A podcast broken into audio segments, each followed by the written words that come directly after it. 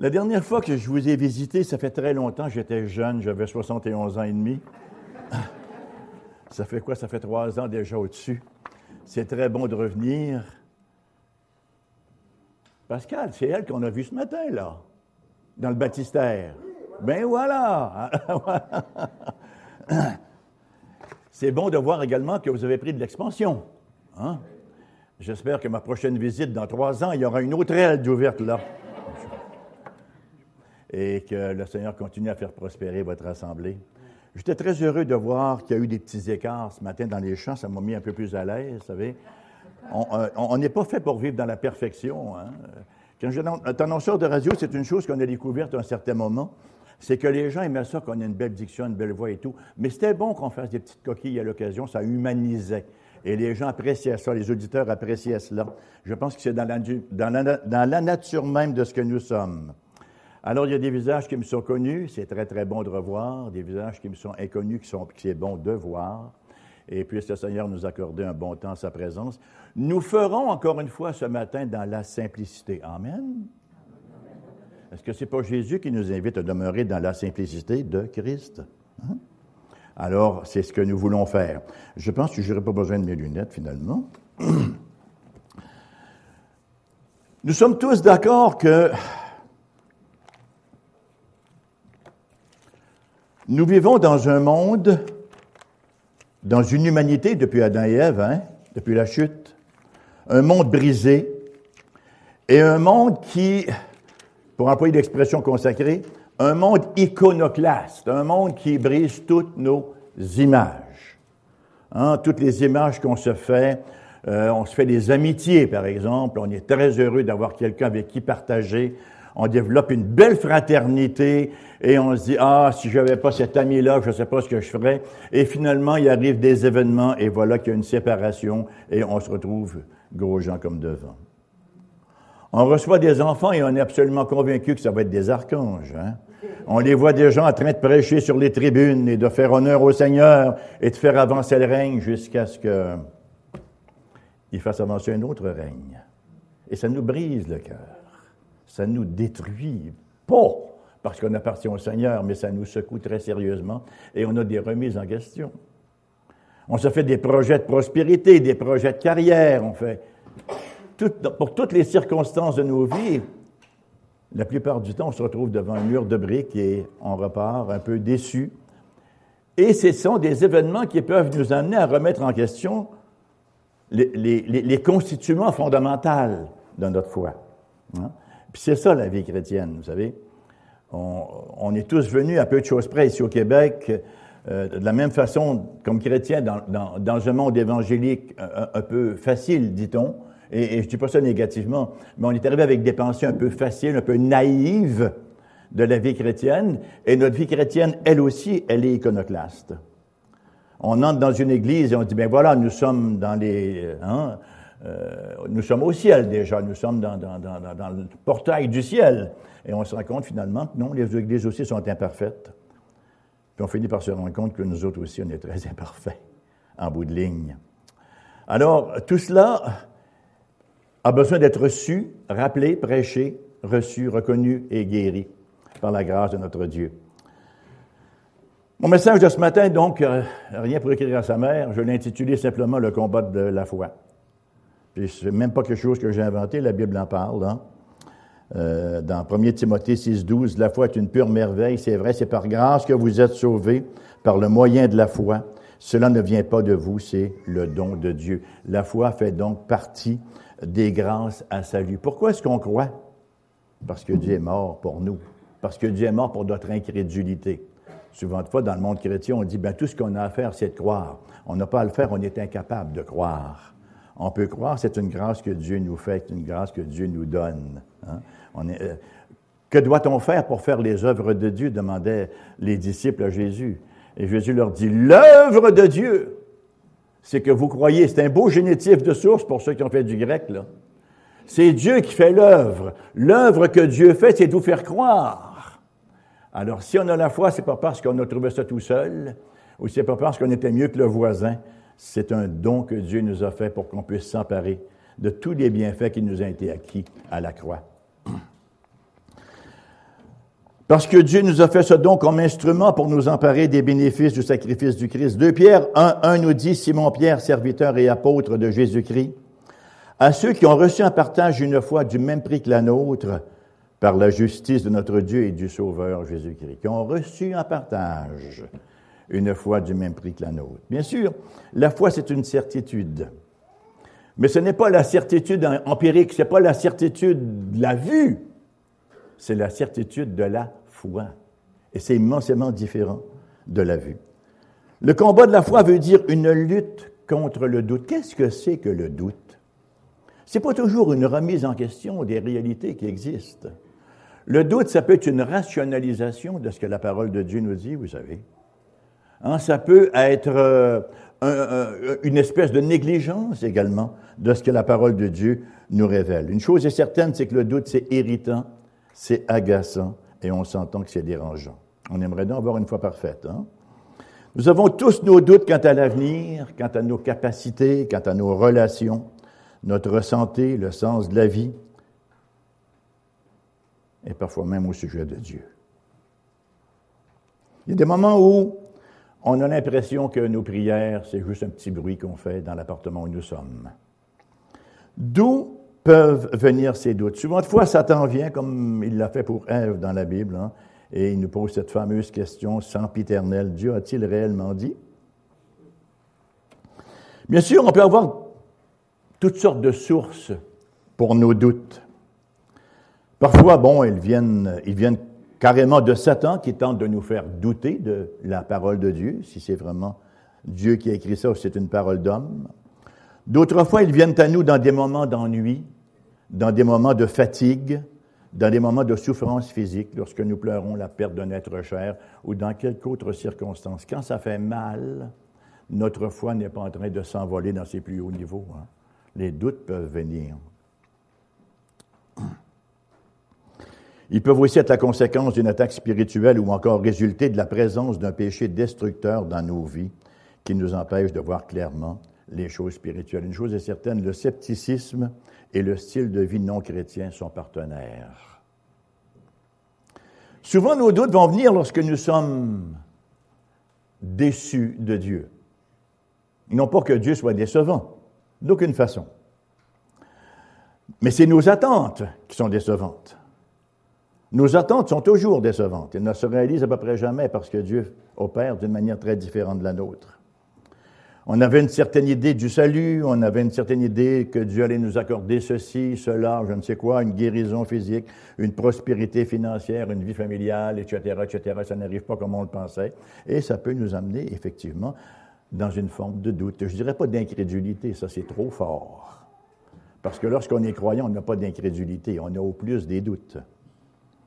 En fait, notre expérience comme chrétien, c'est celle de ce Père en Marc chapitre 9, verset 24, qui dit, Je crois, viens au secours de mon incrédulité. Est-ce que ce n'est pas notre vie constante? On croit, mais on se rend compte que notre foi est très malade, hein, qu'elle a besoin constamment d'être fortifiée. C'est une déclaration qui, a priori, semble paradoxale. Je crois, viens au secours de mes doutes, viens au secours de mon incrédulité. En fait, ces propos signifient Je crois, mais ma foi est incomplète. Ma foi a besoin d'être fortifiée. Ma foi expérimente des doutes. Tournez avec moi, si vous voulez, dans Luc chapitre 7. Nous lirons les versets 18 à 23.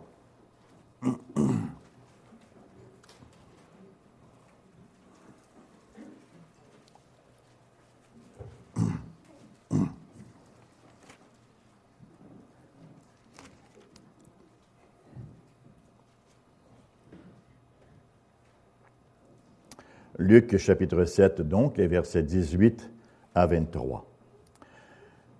Jean fut informé de toutes ces choses par ses disciples, tout ce que Jésus faisait en quelque sorte. Il en appela deux et les envoya vers Jésus pour lui dire, et l'expression est intéressante, Es-tu celui qui doit venir ou devons-nous en attendre un autre?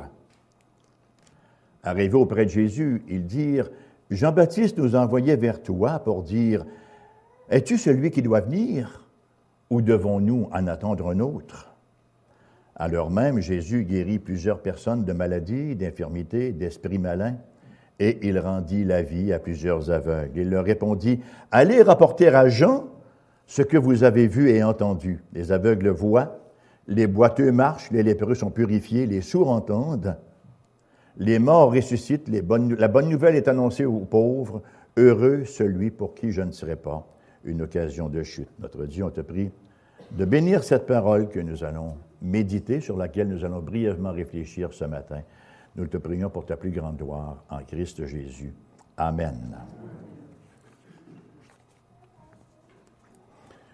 Une petite mise au point avant de démarrer, peut-être, vous aurez noté que pour la première fois de ma vie, je prêche sans cravate. J'ai dit à Pascal, je n'aurai pas d'onction. Ça va de pair.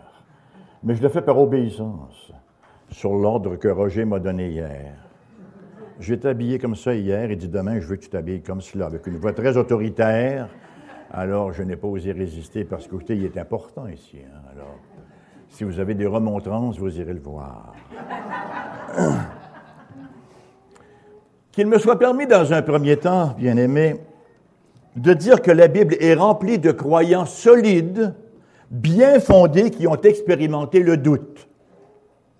Et c'est encore ici la beauté du récit biblique, qui nous démontre que la foi ne nous désincarne pas, elle ne nous déshumanise pas. On reste ce que nous sommes avec une certaine fragilité eu égard à nos émotions et on n'est pas indifférent à ce qui se passe autour. On n'est pas des hyperstoïques, n'est-ce pas? Des docteurs Spock, hein? On a des réactions. Nous continuons donc d'être des humains normaux avec des émotions, des luttes, cependant que nous avons du secours qui nous empêche de sombrer. L'apôtre Paul le dit, hein, nous avons ceci, nous avons cela, mais nous ne sommes pas découragés, désespérés.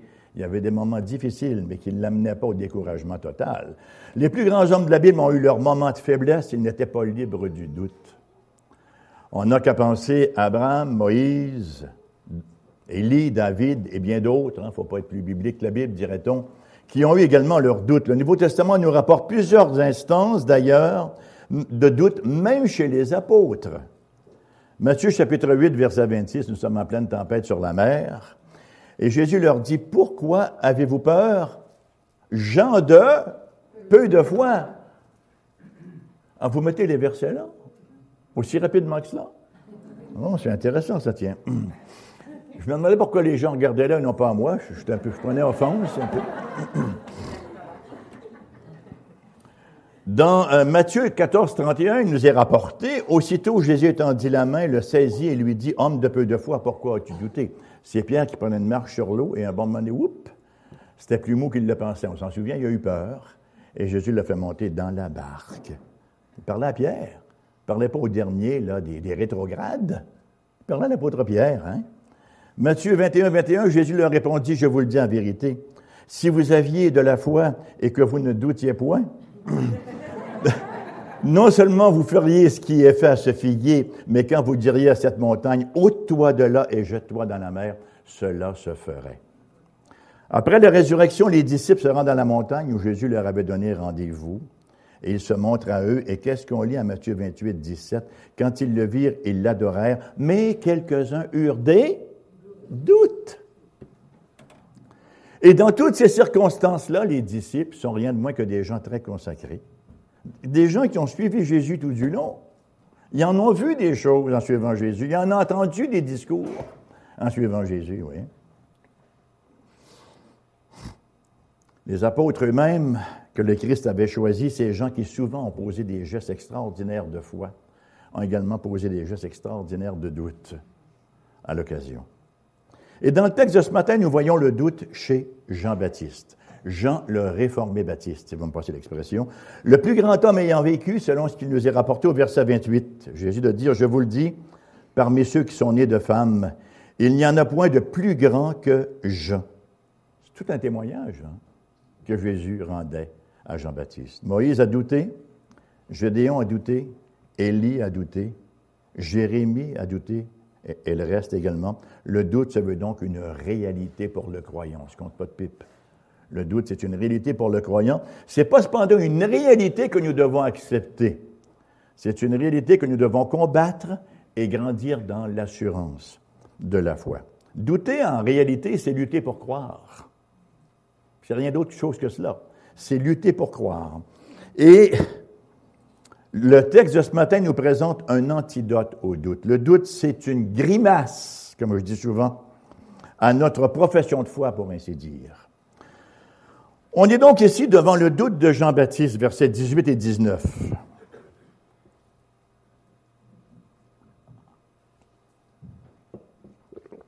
Jean fut informé de toutes ces choses par ses disciples. Il en appela deux et les envoya vers Jésus pour lui dire, Es-tu celui qui doit venir ou devons-nous en attendre un autre? C'est intéressant comme expression parce que ce qu'on retrouve ici, es-tu celui qui doit venir, le, le hoerkomenos, comme on le dit en grec, c'est vraiment un terme technique qui parlait de la venue du Messie. Es-tu le hoerkomenos ou s'il faut qu'on en attende un autre? Est-ce que tu es vraiment celui qu'on doit venir, dont les prophètes nous ont parlé? Es-tu celui finalement qui a été prophétisé par tous les sacrifices de l'Ancien Testament? Es-tu celui qui va devenir être le sacrifice substitutif que nous attendons depuis si longtemps? Ou s'il faut en attendre un autre? En d'autres mots, es-tu le Messie? C'est une question pour le moins étonnante de la part de Jean-Baptiste. En fait, ce que Jean-Baptiste est en train de se dire, ben alors, est-ce que j'ai baptisé le bon Messie? Hein, il était le précurseur du Messie. C'est lui qui l'a baptisé, on s'en souviendra. Est-ce que je me suis trompé de gars? Est-ce que c'est le Hercoménos, le Hercoménos que je devais baptiser? Jean-Baptiste, c'est celui qui avait donné le plus grand témoignage concernant Jésus. On fait juste une petite revue de qui était Jean-Baptiste. On se souviendra lorsqu'Abraham marchait avec son fils vers le mont Morija, quel épisode étonnant. Hein? Ça nous prend quelques années avant d'être capable de gérer cet événement-là de la foi d'Abraham qui va au Morija pour sacrifier son fils, on s'en souviendra, en Genèse 22. Et au verset 7, c'est Isaac qui s'adresse à son père. C'est une phrase très tendre. Alors, il porte, le, il porte le bois, il porte le feu, mais il ne voit pas où est l'agneau qui va être sacrifié. Et, là, il pose cette question à son père. Et c'est très beau. Vous savez que père, en hébreu, c'est Abba.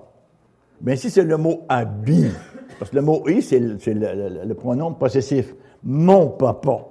Il est en train de dire à Abraham, mon papa, voici le feu. Voici le bois. Mais où est l'agneau? Où est l'agneau qu'on va sacrifier? pour nos péchés? Et la question est demeurée sans réponse pendant des siècles, pendant des générations. On attendait, mais où est l'agneau? Hein? Et on ne trouvait pas l'agneau. Et la réponse est demeurée ainsi pendant des siècles, jusqu'à ce qu'elle vienne de qui? De la bouche de Jean-Baptiste lui-même. Jean-Baptiste au-delà du Jourdain, Jean chapitre 1, verset 29. Le lendemain, il vit Jésus venant à lui et il dit, Voici l'agneau. Voici l'agneau de Dieu qui enlève le péché du monde. Il n'y en a pas d'autre qui enlève le péché du monde. Voici l'agneau de Dieu qui enlève le péché du monde. C'est ce même Jean-Baptiste, d'ailleurs, qui avait entendu la voix du Père au baptême de Jésus. Hein? Celui-ci est mon fils bien-aimé, en qui j'ai mis toute mon affection.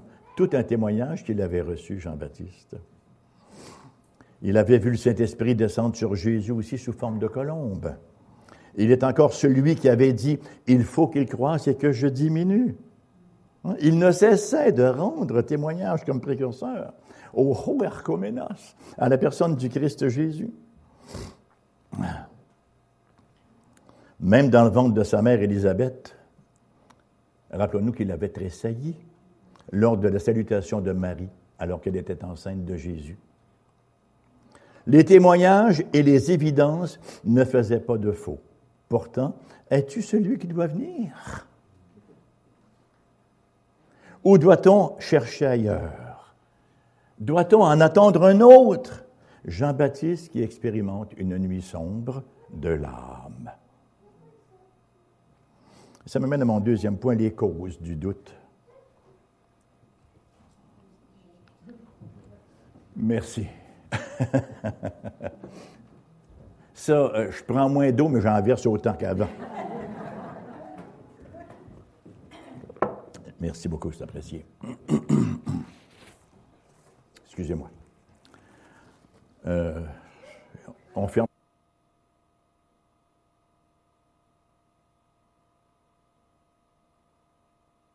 Je me suis mouché comme ça en Louisiane un jour, en plusieurs années, et euh, il s'en rappelle encore. Donc, les causes du doute.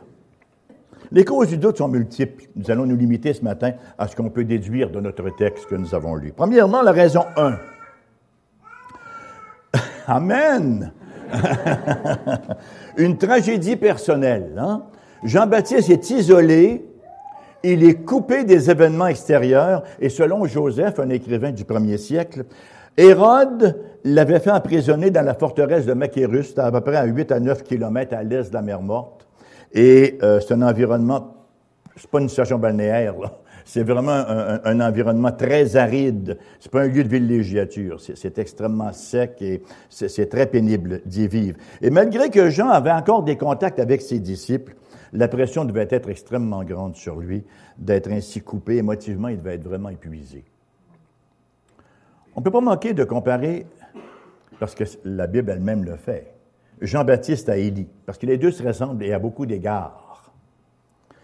Élie avait dénoncé le péché du roi Akab, de la reine Jézabel, de la même manière que Jean-Baptiste avait dénoncé les péchés d'Hérode et de son épouse Hérodias. On sait que Hein, il avait pris l'épouse de son frère et Jean-Baptiste dénonçait cela. À qui mieux mieux? Épuisé finalement par ces constantes confrontations, Élie, lui, avait fini par fuir au désert et qu'est-ce qu'il avait fait? Il avait réclamé la mort, rien de moins. On parle de quelqu'un qui a eu des doutes, là, et Élie est un bel exemple. Puis c'est pas le moindre des prophètes, hein? Jean-Baptiste était aussi épuisé après un ministère tout aussi exigeant. Le pauvre homme pauvre Jean-Baptiste, est en train de moisir depuis des mois dans un donjon humide, infect et puant. Dans une région désertique près de la mer Morte. Si vous êtes déjà allé en Israël, c'est pas là où c'est le plus fertile, hein, dans le coin de la mer Morte. Cette prison est devenue pour Jean-Baptiste le château du doute. Il a été tenté par le désespoir. Humainement parlant, on se met à sa place. Est-ce que c'est là la réponse que je reçois? La récompense que je reçois pour une vie de fidélité au Christ? Pour une vie consacrée au service de Dieu? Pour une vie désireuse de le proclamer à tous et à chacun, de le faire connaître? Il se retrouve à un cheveu de la mort et c'est ce qu'il obtient pour avoir campé le rôle de précurseur du Messie, celui qui a préparé la voie, le plus grand de tous les prophètes il fait montre de foi et d'audace devant les puissants de ce monde.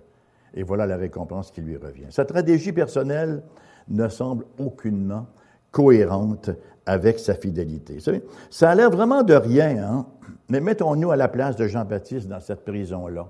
Nous-mêmes, à la moindre épreuve, déjà, on est, on est, tout, hein, on est désemparé, on est déséquilibré. Il n'est pas le premier à dire Est-ce que tu es le Huercomenos hein? Des fois, on est dans des situations un peu difficiles dans les églises. Il y, a un membre qui a une situation un peu difficile et il se demande Mais comment se fait que le pasteur n'est pas venu encore me visiter Mais c'est la même question que Jean-Baptiste se pose dans sa prison, ici. Il n'arrête pas de faire des miracles. Il donne la vue à des gens, ressuscite des morts, fait parler des, muets, hein, multiplie des pains. Pourquoi est-ce qu'il ne me sort pas de prison? On verra plus tard à quel point il a sorti Pierre de prison. Pourquoi est-ce qu'il me laisse moisir ici, dans ce cachot-là? Non seulement il ne me sort pas de prison, il vient même pas me rendre visite. Est-ce que ce n'est pas une question normale qu'on se serait posée à sa place? ce pauvre Jean-Baptiste-là? Voyez-vous, souvent, les doutes viennent de notre incapacité à composer avec les circonstances négatives de nos vies, alors que nous nous percevons comme des gens fidèles, comme si nous méritions quelque chose. On a parlé tout à l'heure de la loi et de la grâce. Hein? On mérite strictement rien. Et quand les circonstances dépassent l'herméneutique de notre rationalité, alors les doutes prennent le pas. Si nous regardons autour de nous, on est sous l'impression que ça n'arrive, que ça n'arrive pas aux incroyants. Parfois, on est en plein dedans, puis on regarde les incroyants, là, qui mieux mieux, puis tu tolères à bien aller, hein, gras comme des vaches de prêtre, disait-on à l'époque. C'est une belle expression d'ailleurs, parce qu'on apportait, hein, les gens apportaient la nourriture aux prêtres et ils nourrissaient la vache et la vache devenait énorme. En c'est une autre histoire. Mais, on a l'impression qu'ils n'ont pas d'épreuve, vous voyez, que tout roule pour eux, là, comme si faire se devait. On se rappelle également le larron, celui qu'on appelle bêtement le bon larron. Aujourd'hui, tu seras avec moi dans le paradis. Pas eu trop de souffrance avant de se retrouver dans le paradis. Alors, c'est la posture de Jean-Baptiste. Qu'est-ce que je fais ici pour l'amour de Dieu? Qu'est-ce que j'ai fait pour mériter un tel sort? C'est intéressant, mais c'est distrayant un peu à l'occasion. Hein? C'est la question donc de, de, ce pauvre Jean-Baptiste. Qu'est-ce que je fais là? Qu'est-ce que je fais pour mériter un tel sort? Nos doutes viennent lorsque nous sommes convaincus d'appartenir au Seigneur, que nous lui sommes loyaux, fidèles, nos impressions, hein? que nous le servons et qu'en conséquence, il doit prendre un soin spécial de nous. Ah, ça ne peut pas m'arriver. Hein? On se rappelle lorsque les disciples, Jésus les met dans une barque pour les faire traverser, puis il dit, je vais vous rejoindre de l'autre côté. Alors ils sont embarqués, puis ils étaient convaincus que ça allait rouler, que ça allait voguer, n'est-ce pas, vogue la galère. C'est Jésus qui nous mandate. Et ils se retrouvent au milieu d'une tempête où ils ne pensaient pas pouvoir se rendre vivants de l'autre côté. Right? Lorsqu'on est ainsi tourné vers nous-mêmes, lorsqu'on s'apitoie sur notre propre sort, nous voyant comme des victimes de Dieu, drôle d'expression, hein, mais c'est comme ça qu'on se voit parfois, comme des victimes de Dieu. Hein? C'est sûr que les choses prennent une toute autre couleur. Nous parlons, nous perdons de vue le plan global. Nous oublions que nos circonstances, aussi négatives soient-elles, sont partie prenante d'un but divin ultime, du royaume, la perte d'un emploi, la perte d'un être cher, une désertion de foyer, un accident d'auto et ajouté à la liste du catalogue. Mais Seigneur, j'ai été fidèle, c'est quoi le problème? Vous savez ce qu'on disait à l'époque? Qu'est-ce que j'ai donc bien pu faire au bon Dieu? Ceux qui sont de mon âge vont se rappeler de cette expression-là. Hein? Ma tante Marthe, elle, elle, tournait le crucifix vers le mur. Il y en avait à. On ne remarquera pas là-dedans. D'autant plus que les difficultés tendent à arriver en grappe. Ça n'arrive pas raisin par raisin. Ça arrive en grappe. Hein? Ta femme est malade, ton auto est brisé, ton chien est mort, ton plus vieux vient de se faire mettre dehors de l'école, puis en plus, c'est lundi. Ça arrive en grappe. Hein? Ça n'arrive pas un à la fois, ça arrive en chapelet. C'est exactement le genre de lutte que Jean-Baptiste a connu ici. Mais il fait la bonne chose. La chose que nous devrions nous-mêmes faire dans des circonstances similaires, à savoir aller directement à Jésus. Il ne reste pas là ronger son frère dans sa prison, il en prend deux, puis aller voir Jésus, demandez-lui s'il est le roi Arcoménos. Verset 19, il en appela deux et les envoya vers Jésus. Raison numéro deux d'une possibilité de, de doute comme cela ou de défaillance de la foi à l'occasion. L'influence populaire. C'est une grande vérité. Hein. Il faut surveiller ce qu'on écoute, ce qu'on met dans nos oreilles, dans nos yeux, ce qu'on met dans nos cœurs, les gens avec qui on se tient. On n'est pas en train de faire de l'isolationnisme, mais, hein, il, y a, des gens avec lesquels on se tient, puis des fois, c'est mieux de se tenir un peu plus loin. Les fréquentations soient, moins intimes parce qu'ils peuvent avoir une influence sur nous, parce qu'on est est tous des gens influençables. Personne qui est blindé, qui n'est pas influençable. On est tous des gens fragiles à cet effet-là. Alors, l'influence populaire. Jean-Baptiste était en partie victime des mauvaises conceptions de son époque concernant le Messie. Les souffrances du Messie telles qu'on les retrouve décrites en Ésaïe 53, un Messie dont l'œuvre consiste à venir porter les fardeaux de nos péchés, ce n'était pas l'avant-scène, du concept messianique populaire de l'époque. Et Jean avait grandi là-dedans. Jean, de même que ses disciples, avaient été influencés par cela. Jésus ne faisait pas tout ce que le monde s'attendait d'un Messie, à savoir renverser le pouvoir romain pour libérer Israël. Et ça explique la réaction contradictoire des gens le dimanche des rameaux. Quand Jésus entre sur son âne, c'est un bel épisode. Il ne rentre pas sur un cheval. Hein. Entrer sur un cheval, c'était aller en guerre. Mais entrer sur un âne, c'est un ministère prophétique. Alors Jésus s'en vient, entre à Jérusalem, et là les gens mettent le Hugo Boss, leur Burberry à terre, pour que j'ai faire un chemin à Jésus, pour qu'il puisse entrer glorieusement à Jérusalem. Mais le vendredi, qu'est-ce qu'il raconte? Crucifie-le!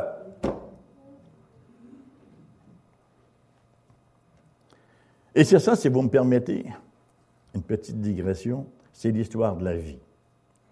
On n'est pas bienvenu très très longtemps dans le monde. Hein? On a tous certainement reçu des petits guédis-guédis lorsqu'on était petit, puis qu'on nous pince la joue, puis qu'on nous trouve jolis et mignons et tout. Mais on se rend compte qu'on n'est pas les bienvenus très très longtemps. C'est un monde hostile et prédateur, hein? et il y a des luttes dedans. On vit dans un monde dépravé. Donc, lors de l'entrée triomphale de Jésus à Jérusalem, on s'attendait à ce que Jésus appelle les gens à prendre les armes, vraisemblablement, et à refaire le coup des Maccabées dans la période intertestamentaire, alors qu'ils avaient euh, délivré des mains d'Antioche, les Épiphanes, des Séleucides, ils avaient délivré le temple. Et ça avait donné la grande fête du Hanouka. Lorsque vous voyez des chandeliers à neuf branches, là, ben c'est pour commémorer cet événement-là, lorsque Judas Maccabée est arrivé, avait délivré le temple à ce moment-là. La croyance se voulait donc à ce moment-là, la croyance en, un royaume terrestre.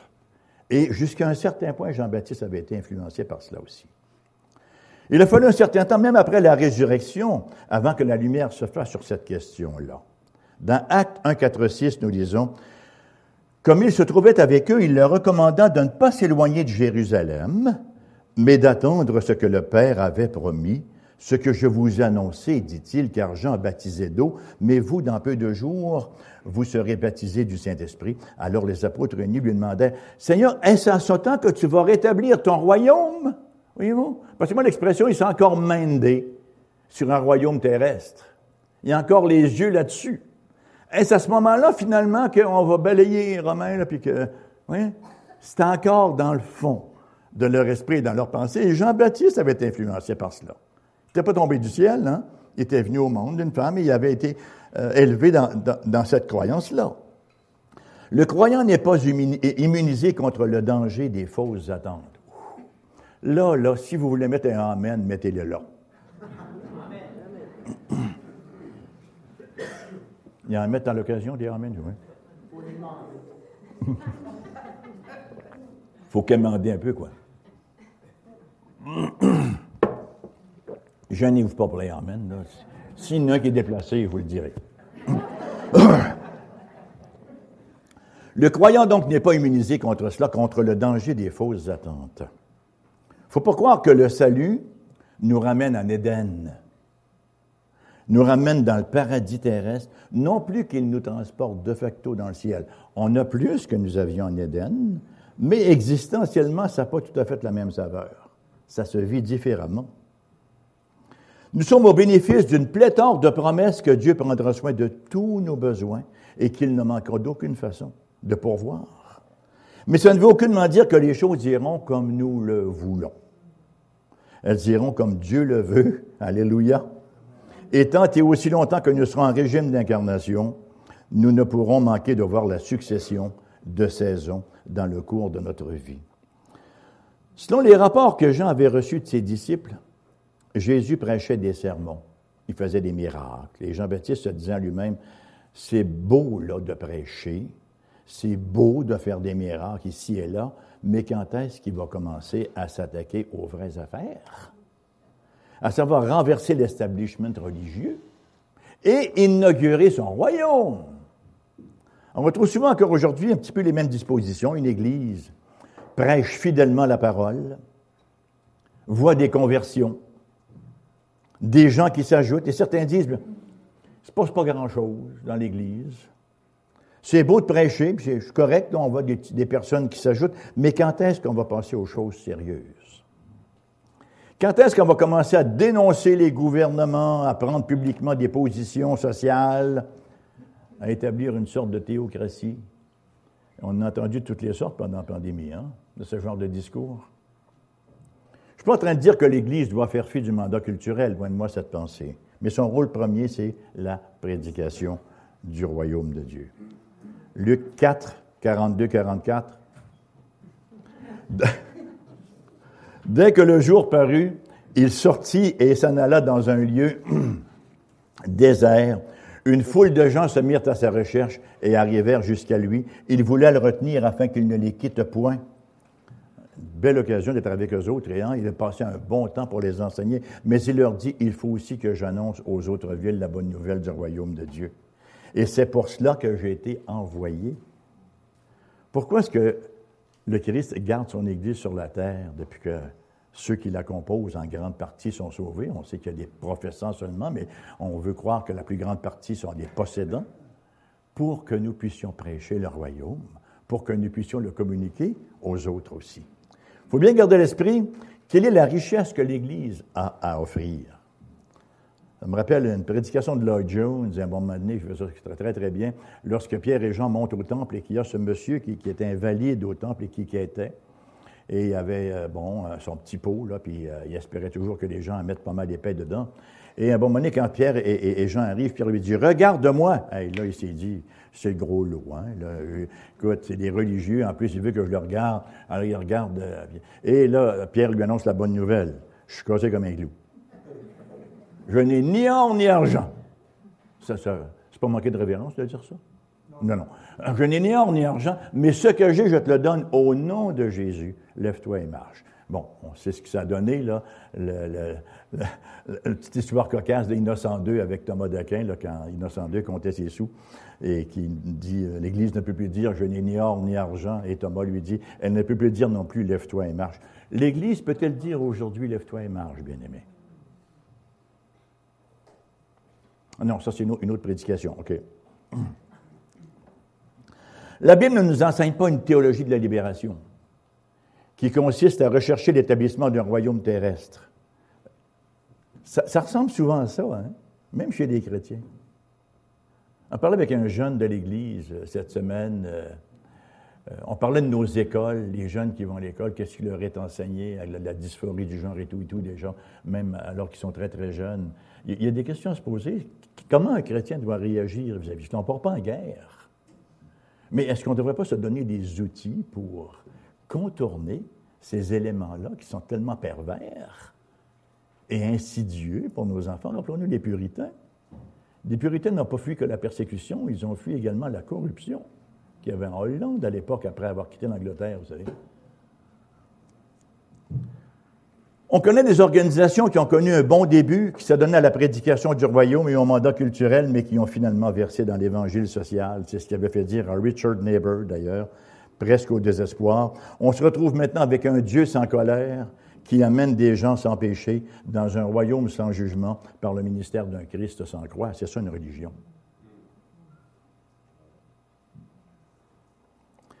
C'est vrai qu'à une certaine époque, l'Église a flirté avec le légalisme, mais, dans la dialectique de l'histoire, on semble maintenant tendre vers l'autre extrême. Dans cette guerre pour la culture ou contre la culture, cancel culture, le bannissement de la culture, l'Église est sur la ligne de front. C'est pas sans cause que Jude écrit, Bien-aimés, alors que je désirais vivement vous écrire au sujet de notre salut commun, je me suis senti obligé de vous envoyer cette lettre pour vous exhorter à combattre pour la foi qui a été transmise au sein une fois pour toutes. Demi-frère du Seigneur, Jude, il ne nous dit pas d'adhérer à la foi. Il ne nous dit pas de répandre la foi. Il ne nous dit pas de vivre la foi malgré que tout cela soit vrai.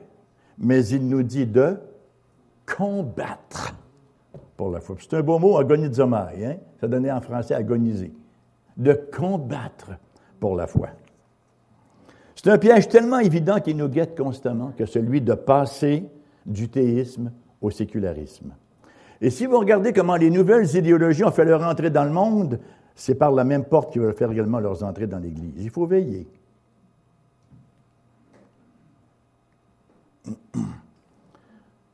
Cette tentation de grandir l'homme et de ce fait de réduire Dieu. Jean-Baptiste de dire, il faut que je diminue et qu'il croisse.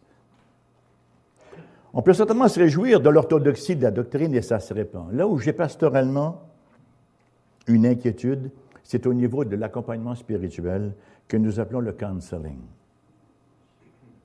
Nous sommes tous favorables à l'accompagnement spirituel. Amen. Nous croyons que c'est extrêmement important. Je préfère le mot accompagnement spirituel que counseling de toute manière. On est tous favorables à l'accompagnement spirituel, au soutien de ceux et de celles qui traversent des épreuves, des périodes difficiles. Le danger qui nous guette, cependant, c'est de ne pas mettre l'accent au bon endroit. De tomber dans une sorte de psychologie de la déresponsabilisation. Mais ce n'est pas vraiment de sa faute, la pauvre, la pauvre. Hein. Et là, on commence à trouver toutes sortes d'excuses pour excuser le péché. Il y a un pardon total et complet qui efface toute souillure et toute plaie qui peuvent rester de nos péchés, dans la mesure où on passe par la route de la repentance. Une vraie repentance sincère. Ensuite, c'est terminé. On veut localiser le problème quelque part en croyant qu'on va faire ainsi, qu'on va le solutionner. Nous vivons à l'âge de l'homme psychologique. Nous vivons à l'âge où la thérapie, prend le pas sur la sanctification. Le bonheur n'est plus le produit de la sanctification ou d'un comportement moral, mais l'objet d'une poursuite, une fin en soi. Comme le monde. Le monde court après le bonheur et ne le trouve jamais. Le bonheur est en Christ. On n'est plus à la recherche d'un vrai caractère, on est à la recherche de bons feelings. Do you feel good about it? C'est ça qu'on veut retrouver dans, l'accompagnement d'aide, dans le counseling. Est-ce que tu te sens mieux? on peut se sentir très mal et être très près du Seigneur. Hein? On peut avoir un foyer qui est très, très loin de nos attentes, mais avoir un foyer quand même qu'on fait marcher pour le Seigneur dans la mesure où on peut le faire. On peut avoir un mariage très boiteux, qui bat de l'aile, mais être quand même près du Seigneur et chercher à l'affermir, à le fortifier. Ah, dans les termes de David Wells, dans son excellent bouquin Losing Our Virtue, il écrit ce qui suit. La pitié dans un monde thérapeutique prend la place du jugement dans un monde moral. Je trouvais que c'était bien dit. L'amour devient une panacée, bien sûr, qu'il nous faille aimer. Personne ne remet en question qu'il nous faille aimer, mais jamais au détriment de la repentance.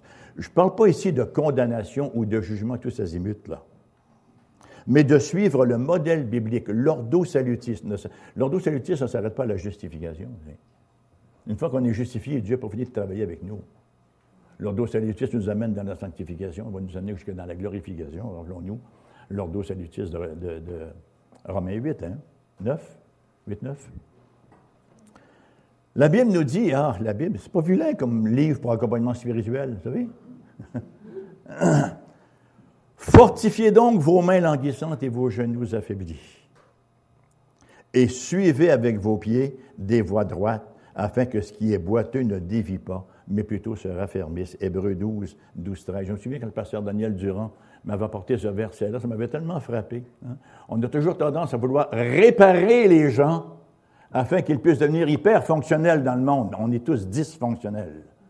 C'est en suivant des voies droites qu'on prend la bonne voie.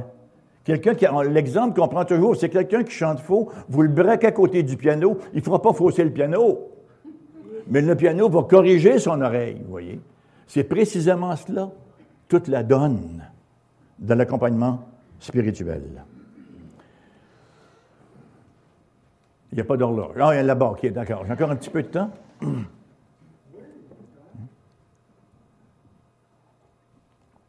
Amène à mon troisième point, la réponse de Jésus au doute. Dans un premier temps, ça vaut la peine de noter ici que Jésus ne condamne pas Jean-Baptiste pour ses doutes, pas plus que Dieu ne condamnait Élie pour sa dépression après euh, l'événement du Mont Carmel. La raison est simple, c'est que le doute n'est pas l'incrédulité, comme je disais tantôt. C'est quelque part à mi-chemin entre la foi et l'incrédulité. Et le doute est commun, c'est l'état naturel de l'être humain qui ne voit jamais le portrait tout entier. Même si on le voyait, on ne le comprendrait pas tout à fait. Alors ça ne changerait pas grand-chose. Hein. On a uniquement une partie de l'histoire. C'est le pasteur, il s'appelle euh, Louisiane, euh, Malone, hein, qui disait euh, Quand on pense que ça va mal, ça va jamais aussi mal que ça en l'air. Quand on pense que ça va bien, ça va jamais aussi bien que ça ne l'air. On n'a jamais la véritable perception des choses. Nos réalités sont très limitées. Alors plutôt que de condamner Jean-Baptiste, Jésus lui fait du bien. Il le rassure. Il le rassure comment? Il le rassure par la parole, à partir de la parole, lui rappelant que les passages messianiques ont été accomplis. Il nous arrive à tous de douter, non pas que Dieu existe, c'est assez rare qu'on doute que Dieu existe. Vous doutez-vous que Dieu existe, vous autres? Moi non plus, ça ne m'arrive pas de douter que Dieu existe, mais on va douter que Dieu va intervenir dans nos circonstances, par exemple. Ça vous arrive, ça aussi? Bien sûr. Notons par ailleurs que Jésus n'a pas répondu aux doutes de Jean-Baptiste en tentant de satisfaire les attentes de ce dernier. On se pose Jean-Baptiste, il doute, euh, je vais ouvrir les portes de sa prison, ça va le stimuler. Pas du tout. Il n'a pas non plus apporté de changement à son ministère, hein, a commencé à accomplir toutes sortes d'actions du jugement pour montrer à Jean-Baptiste qu'il était le roi Hercoménos. Il a simplement continué à faire l'œuvre que le Père lui avait donné de faire. Il a prêché la parole, manifesté sa miséricorde. Le jugement viendra plus tard, mais d'ici là, Jésus fait dans le salut des âmes. Versets 20 et 21, arrivé auprès de Jésus et lui dire, Jean-Baptiste nous a envoyés vers toi pour dire, es-tu celui qui doit venir? Ou devons-nous en attendre un autre? Alors même, Jésus guérit plusieurs personnes, la maladie, l'infirmité et d'esprit malin. Il rendit la vie à plusieurs aveugles. Il fait simplement ce qui avait été décrit par les prophètes que Messie devait faire. On peut se demander, mais c'est quoi le point? En quoi est-ce que cela va rassurer Jean-Baptiste? Mais Jésus s'assure de faire un bel exégèse de la situation. Versets 22 et 23. Il leur répondit, allez rapporter à Jean ce que vous avez vu et entendu. Les aveugles voient, les boiteux marchent, les lépreux sont purifiés, les sourds entendent, les morts ressuscitent. La bonne nouvelle est annoncée aux pauvres. C'était précisément l'annonce qui avait été faite tout au long de l'Ancien Testament de l'avenue du Messie. Jésus n'a pas fait ses miracles devant les pharisiens qui lui demandaient un signe, mais il les a performés massivement ici bien sûr, pour ceux qui sont déjà des croyants, et entre autres pour Jean-Baptiste lui-même et ses disciples, parce que ce sont des croyants pour la simple raison que les signes ne peuvent s'interpréter que par ceux qui voient. Ils peuvent avoir la foi pour interpréter un signe. Sinon, il, ne signifie strictement rien. Combien de gens dans le ministère du Christ Jésus ont été exposés à des signes et sont restés ce qu'ils étaient? D'ailleurs, dans la parole de Dieu, nulle part ne voyons-nous que les miracles aient suscité la foi, cependant qu'ils ont affermi et complété la foi des croyants. L'enseignement de Jésus, sa puissance sur la maladie, sur les démons et sur la mort révèle clairement qu'il est le Dieu qui exerce son pouvoir souverain. Et sur la base de cette évidence-là, à quelle conclusion devrions-nous en arriver quant à l'identité de Jésus? Est-il le Hoerkumenos? Est-il celui qui devait venir ou devons-nous en attendre un autre? Bien sûr, poser la question, c'est y répondre. Et au cas où nos doutes seraient plus, plus coriaces, Jésus d'ajouter le punch final au verset 22, la bonne nouvelle est annoncée aux pauvres. Et lorsque Jean-Baptiste entend ces paroles, il reconnaît aussitôt qu'elles viennent tout droit de l'Ancien Testament. Il reconnaît des promesses du prophète Ésaïe, chapitre 35, entre autres. Versets 5 et 6. Alors s'ouvriront les yeux des aveugles, s'ouvriront les oreilles des sourds. Alors le boiteux sautera comme un cerf et la langue du muet éclatera de joie. Ésaïe 29, 18. En ce jour-là, les sourds entendront les paroles du livre et délivrés de l'obscurité des ténèbres, les yeux des aveugles verront, les malheureux se réjouiront de plus en plus en l'éternel et les pauvres feront du Saint d'Israël le sujet de leur allégresse. Bien sûr, cette parole que Jésus avait déjà prononcée dans un sermon public dans la synagogue de Nazareth. Luc chapitre 4, verset 18, et on lui remit le livre du prophète Ésaïe. L'ayant déroulé, il trouva l'endroit où il était écrit, L'Esprit du Seigneur est sur moi, parce qu'il m'a oint pour annoncer une bonne nouvelle aux pauvres. Il m'a envoyé pour guérir ceux qui ont le cœur brisé. Et que devait-il ajouter? Aujourd'hui, cette parole est J'aimerais terminer avec la mise en garde que Jésus donne au verset 23. Heureux celui pour qui je ne serai pas une occasion de chute. Ces paroles aussi viennent du prophète Ésaïe, en fait, au sujet de l'avenue du Messie. Il sera un sanctuaire, chez les Ahubites, là, pour ceux qui s'intéressent. Il sera un sanctuaire, mais aussi une pierre d'achoppement. Un sanctuaire, mais aussi une pierre d'achoppement. Un rocher de scandale pour les deux maisons d'Israël, un filet et un piège pour les habitants de Jérusalem. Plusieurs trébucheront, ils tomberont et se briseront, ils seront enlacés et pris. Ce sont des versets à tout le moins troublants, très troublants, qui disent que lorsque Dieu viendra porter le salut, il y a certains qui vont le rejeter. Ils vont chuter, ils vont trébucher sur le rocher du salut. Plutôt que de se repentir, ils vont prendre offense à l'idée même qu'ils ont besoin de Jésus comme sauveur. Jésus avertit donc Jean-Baptiste et nous par extension de ne pas être offensés par son œuvre salutaire. Ne trébuchons pas, ne chutons pas parce que Jésus ne vient pas satisfaire toutes nos attentes ou parce que nous avons des doutes. Lorsque nous sommes à la Jean-Baptiste en situation d'isolement, d'incompréhension, d'apparente injustice, gardons le cap sur les promesses de Dieu. Il y a certainement des gens dans cette assemblée, peut-être même chez les plus jeunes, qui n'ont pas encore fait leur profession de foi, qui n'ont pas encore investi leur foi en Jésus pour être sauvés. Ne pensez pas que parce que vous êtes jeune, vous avez toute une vie devant vous pour le faire lorsque ça va venir. Vous n'avez aucunement entre les mains les dispositions de Dieu pour la durée de vos jours. La durée de nos jours a été décidée par un décret divin et c'est lui qui en décide la fin. Et ça peut survenir par n'importe quel moment, une noyade, un accident, une maladie subite, un virus, et de bien d'autres façons encore. Lorsqu'on entend la parole de Dieu, on ne diffère pas lorsqu'on ça réverbère dans nos cœurs, on ne commence pas à dire ben, demain ou après-demain ou la semaine prochaine ou l'année prochaine ou quand j'aurai fini mes études ou quand je serai marié ou quoi que ce soit d'autre. On vient au Christ immédiatement. C'est l'invitation que j'aimerais vous lancer un petit peu euh, en, digression ici. Et je pense qu'elle est importante. Donc, j'aimerais terminer sur cette parole-là. Des versets troublants qui nous invite à ne pas chuter. Jésus avertit donc Jean-Baptiste et par extension nous-mêmes de ne pas être offensés par son œuvre salutaire. Jésus ne viendra pas satisfaire toutes nos passions et toutes nos attentes, mais il veut qu'on garde le cap sur sa révélation. On dit toujours, tout est menteur, Dieu seul est vrai. Hein, que Dieu soit reconnu pour vrai et tout homme menteur. Ne laissons pas les circonstances venir dicter notre interprétation des Écritures. Ne permettons pas à notre compréhension limitée de donner naissance au doute. Ne cédons pas aux caprices de nos ententes encore tout empreintes de chair. D'autant plus que nous jouissons de privilèges infiniment plus grands que ceux de Jean-Baptiste. Hein. Verset 28, Jésus de dire, je vous le dis, parmi ceux qui sont nés de femmes, il n'y en a point eu de plus grand que Jean. Cependant, le plus petit dans le royaume de Dieu est plus grand que lui. Nous jouissons d'une place de privilégiés dans l'histoire du salut. On est vraiment privilégié dans l'histoire du salut. Jean-Baptiste a vu le commencement de ce que Jésus allait faire.